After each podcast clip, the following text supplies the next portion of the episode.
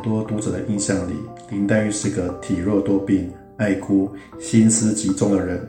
很多人因为这样不喜欢林黛玉，连鲁迅都说林黛玉病病歪歪、小肚鸡肠，还爱哭。如果林黛玉仅仅是这样而已，那她凭什么成为《红楼梦》的第一女主角呢？以下请听败家女一一述说，娓娓道来。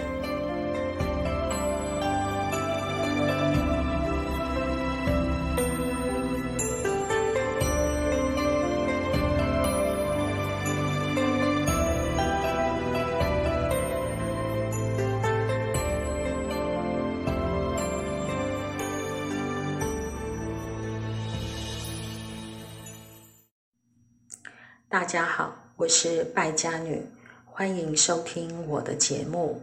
林黛玉是《红楼梦》中金陵十二钗之首，她的前世是西方灵河岸边绛珠仙草，为报神瑛侍者甘露之恩而转世，今生是荣国府千金贾敏与巡盐御史林如海的独生女，生得两弯似蹙非蹙卷烟眉。一双似泣非泣含露目，太生两燕之愁，娇喜一身之病，泪光点点，娇喘微微，娴静似娇花照水，行动如弱柳扶风，心较比干多一窍，病如西子胜三分。这自带仙气，我见犹怜的姿态。一出场便让宝玉为之倾倒。我们现在看到的结局，林黛玉焚稿断痴情，薛宝钗出闺成大礼，是高鹗程委员续写的后四十回。王熙凤设计了一个调包之计，骗贾宝玉说娶的是林黛玉。贾宝玉就高高兴兴娶了薛宝钗，结果林黛玉在金玉大婚之夜泪尽而亡，含恨而死。许多人认为这样的结局很符合《红楼梦》悲剧的设定，是后四十回中写的最好的。但实际上，这个结局把林黛玉从《红楼梦》整体的故事中割裂出去了。《红楼梦》描绘的是一个封建大家族由盛而衰的血泪史。林黛玉作为全书的女一号，绝对不可能仅仅只是谈谈恋爱就死了。按理来说，她应该比管家的王熙凤、败家的秦可卿、入宫的贾元春都要重要才对，否则她凭什么是女一号呢？要知道，《红楼梦》里每一个女子都是雪山崩塌时勇闯天涯的雪花，金陵十二钗每个人都深陷在贾家的悲剧里面，与贾家的悲剧密不可分。他们是参与者，也是受害者。按正常逻辑来说，林黛玉更应该是贾家存亡的关键。她有可能只是因为没嫁成贾宝玉，就把自己难过死了，却让薛宝钗独自去面对贾家的破败吗？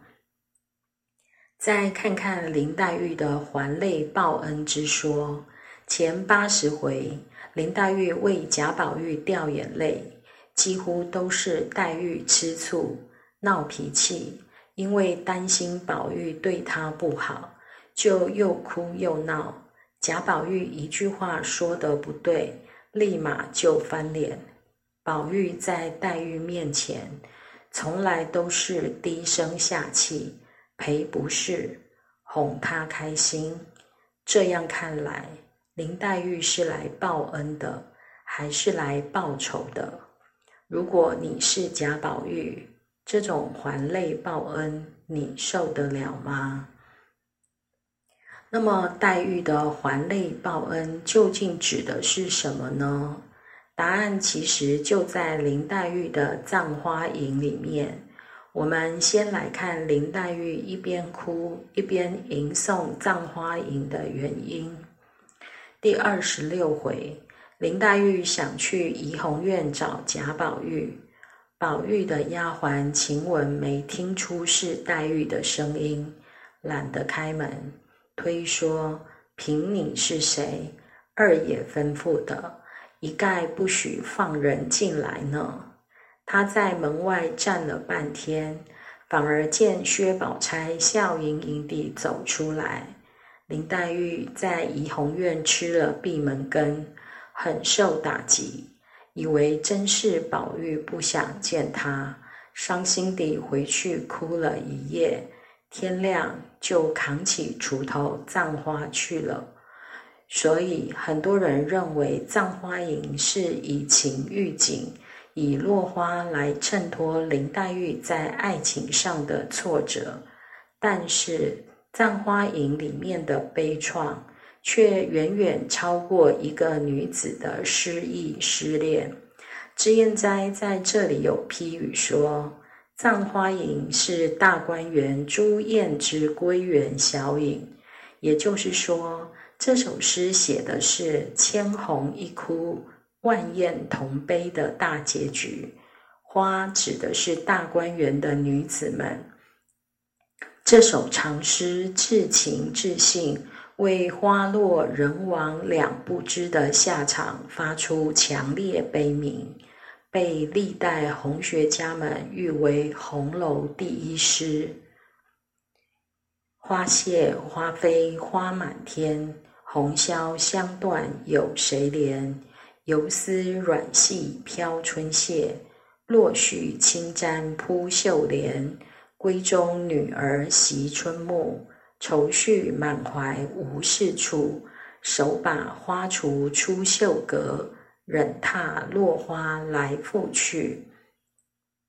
凋谢的花朵被风吹得漫天飞舞，就像未来大观园的女子们香消玉殒，四散飘落。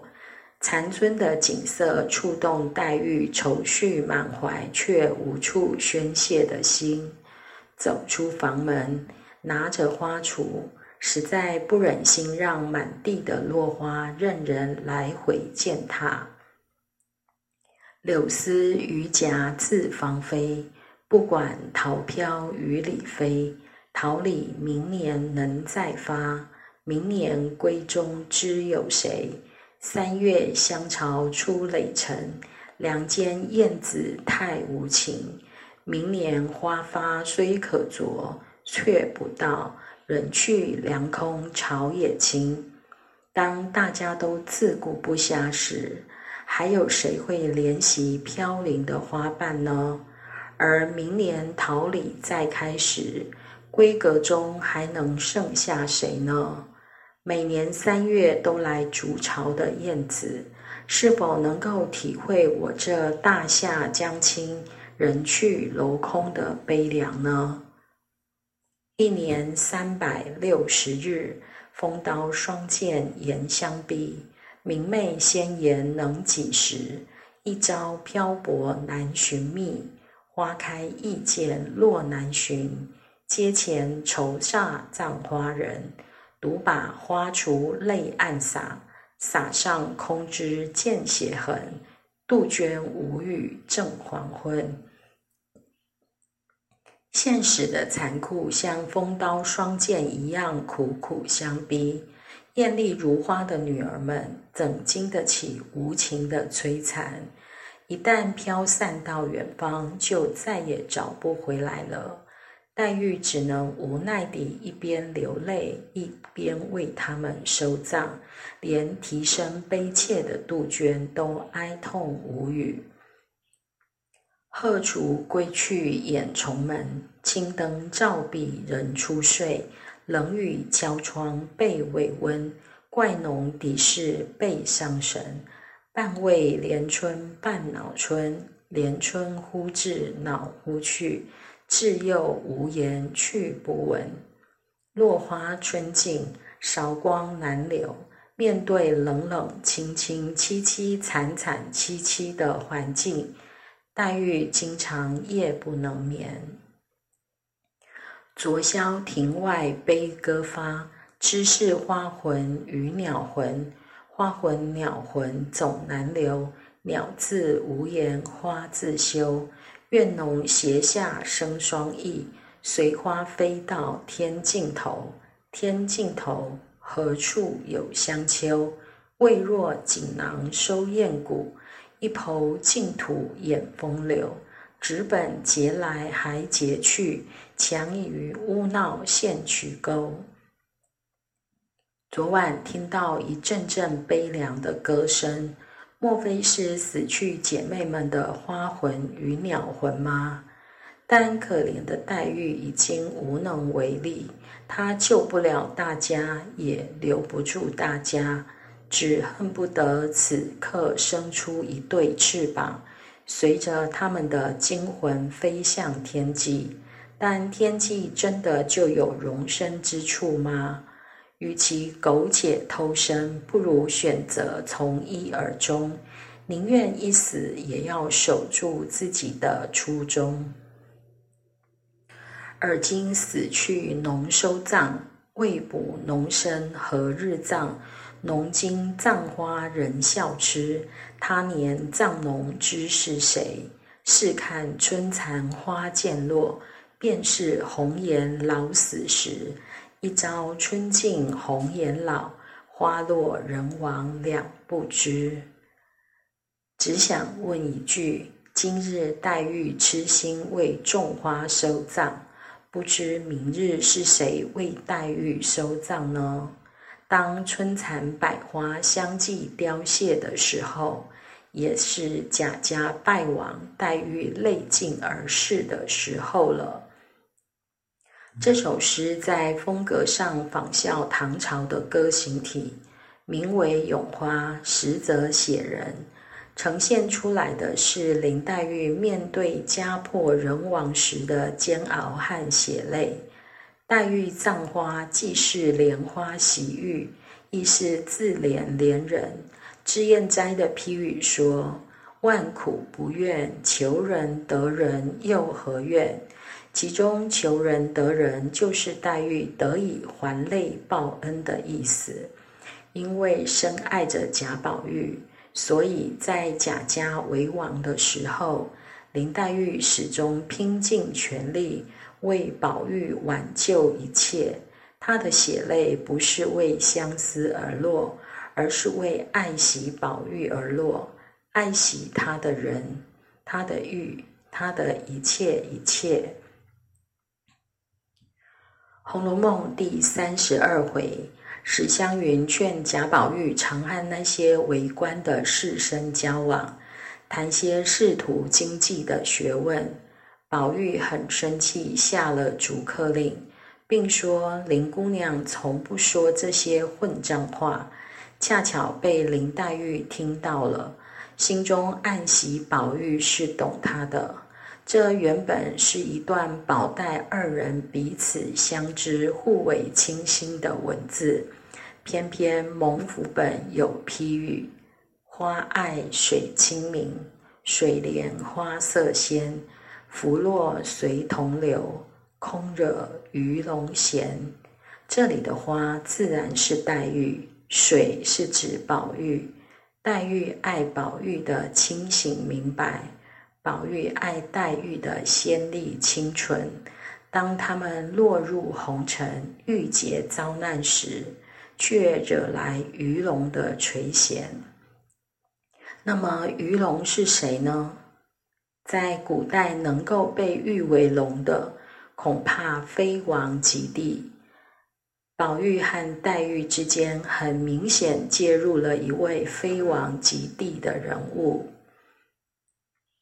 我想，应该已经有人想到是北静王了。这位王爷是当今圣上的弟弟，小名水溶，海水的水，溶解的溶。非常符合鱼龙这样的影射。北静王在书中唯一一次正面出场，是在第十四回秦可卿出殡的路上，他是来路祭的。特别指明要见贤玉而生的宝玉。初次见面，北晋王水溶对宝玉的印象极好，不仅夸赞宝玉，还出手送上皇帝亲赐的吉林香念珠一串。原文如下：水溶又将腕上一串念珠卸了下来，递与宝玉道：“今日初会，仓促竟无敬贺之物。”此事前日圣上亲赐吉林香念珠一串，全为贺敬之礼。宝玉连忙接了，回身奉与贾政。北静王的物件到了贾宝玉手里的共有三件，分别是一条大红汗金子，一串吉林香念珠，一套蓑衣斗笠。大红汗金子是茜香国女国王所供之物，北晋王先是给了奇官蒋玉菡，蒋玉菡又把它转送给贾宝玉，而贾宝玉则把袭人的松花汗金子给了蒋玉菡，结果牵出了袭人与蒋玉菡的一段姻缘。那么，同样是北晋王送的礼物，北晋王所赠的吉林香念珠，贾宝玉要转赠给林黛玉，没想到黛玉很是嫌弃，她说：“什么臭男人拿过的，我不要他，就随手丢到一边。”第四十五回，宝玉因为放不下生病的林黛玉。特意冒雨前去潇湘馆看他，这时候宝玉身上披着北静王送给他的蓑衣斗笠和一双唐木屐。宝玉说：“这三样都是北静王送送的，他闲下下雨时在家里也是这样穿，说明他们两人那时关系已经非常好，经常见面。”宝玉打算向北静王再要一套送给黛玉，马上就被林妹妹拒绝了。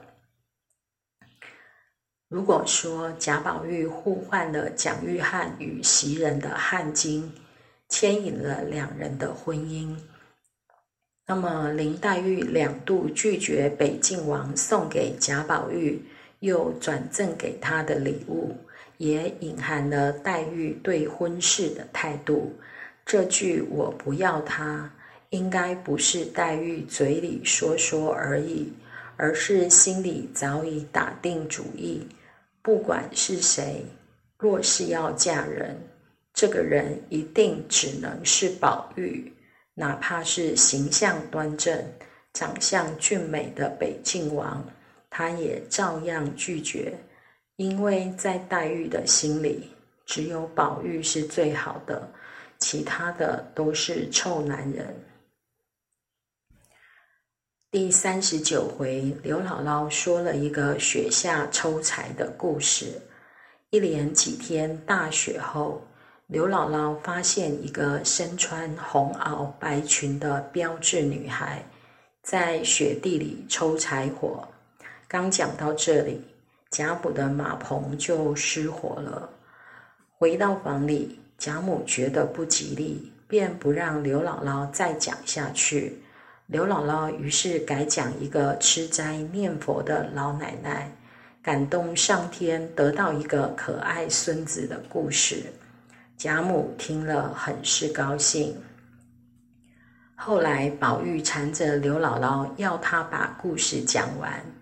刘姥姥只好信口瞎编，说是一个叫明玉的小女孩，因为是家中的独生女，所以父母不但爱如珍宝，还特地教她断文识字。不料生到十七八岁，一病死了。她死后，父母因为思念女儿，就请人盖了间祠堂。把它供奉在这里，并派人烧香拨火。又后来年久失修，庙毁像坏，他就时常变成人形，出来各村庄店道上闲逛。刘姥姥说的原来不是一个真实的女孩，而是一个身穿红衣白裙的花魂，一个慕容花魂。慕容花生命短暂，朝开暮谢，清晨是雪白色，傍晚是大红色。还记得黛玉在六十三回抽到的花签吗？正好就是芙蓉花。题词是“风露清愁”，题诗是“莫怨东风当自嗟”。出处是欧阳修的《明妃曲》，写汉元帝错失美人，王昭君为了国家民族，奉旨嫁给匈奴王的故事。明妃去时泪，洒向枝上花。狂风日落起。漂泊落谁家？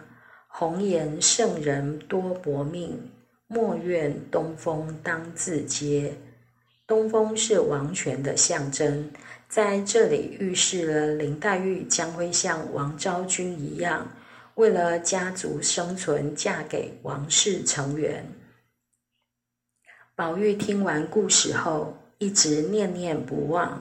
便吩咐他的心腹明烟去找故事的发生地，打算帮这位叫明玉的女孩修庙重建。结果明烟回来说，那间破庙其实供着的是一个青脸红发的瘟神爷，根本不是花神庙，而是瘟神庙。仔细想想刘姥姥讲的故事。是不是和林黛玉的身世很像？如果是，那是不是暗示林黛玉会死于十七八岁？而一个死后的花魂，为何要在瘟神庙抽柴烤火取暖呢？我们上一集说贾宝玉时，有说到贾宝玉将沦为乞丐，落魄到在破庙里寒冬夜酸酒。血液为破毡的窘况，而抄家后为贾宝玉死守贾家的林黛玉，到死都等不到贾宝玉的消息。死后一缕香魂仍然牵挂着宝玉是生是死，郁结不散的精魂，于是飘然来到瘟神庙。为冬天无以取暖的贾宝玉抽柴烤火，这就是绛珠仙草为情而生，为情而死，万苦不愿，至死不渝的报恩呐。而明玉显然就是铭记宝玉的意思。不过，《红楼梦》有一个钗黛合一的概念。无论是判词还是《红楼梦》先曲终生物，都是钗黛和谐。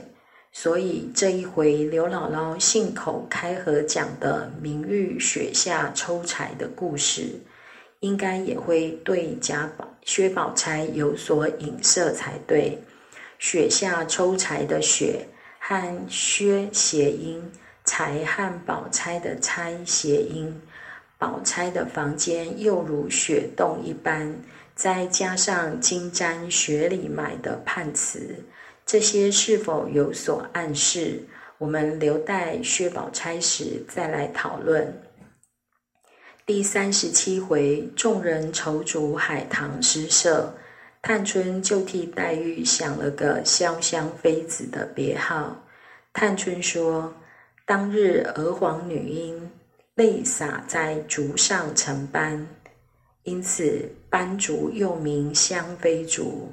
如今他住的是潇湘馆，他又爱哭。将来他想林姐夫，那些竹子也是要变成斑竹的，以后都叫他做潇湘妃子就完了。娥皇女英都是舜帝的王妃。因此，除了暗示黛玉泪尽而逝的结局外，应该还有嫁作王妃的暗示。第二十六回，宝玉来到潇湘馆，原文说：“只见凤尾森森，龙吟细细。”用龙凤来形容满院翠竹的潇湘馆。不正是暗示林黛玉是龙凤之尊吗？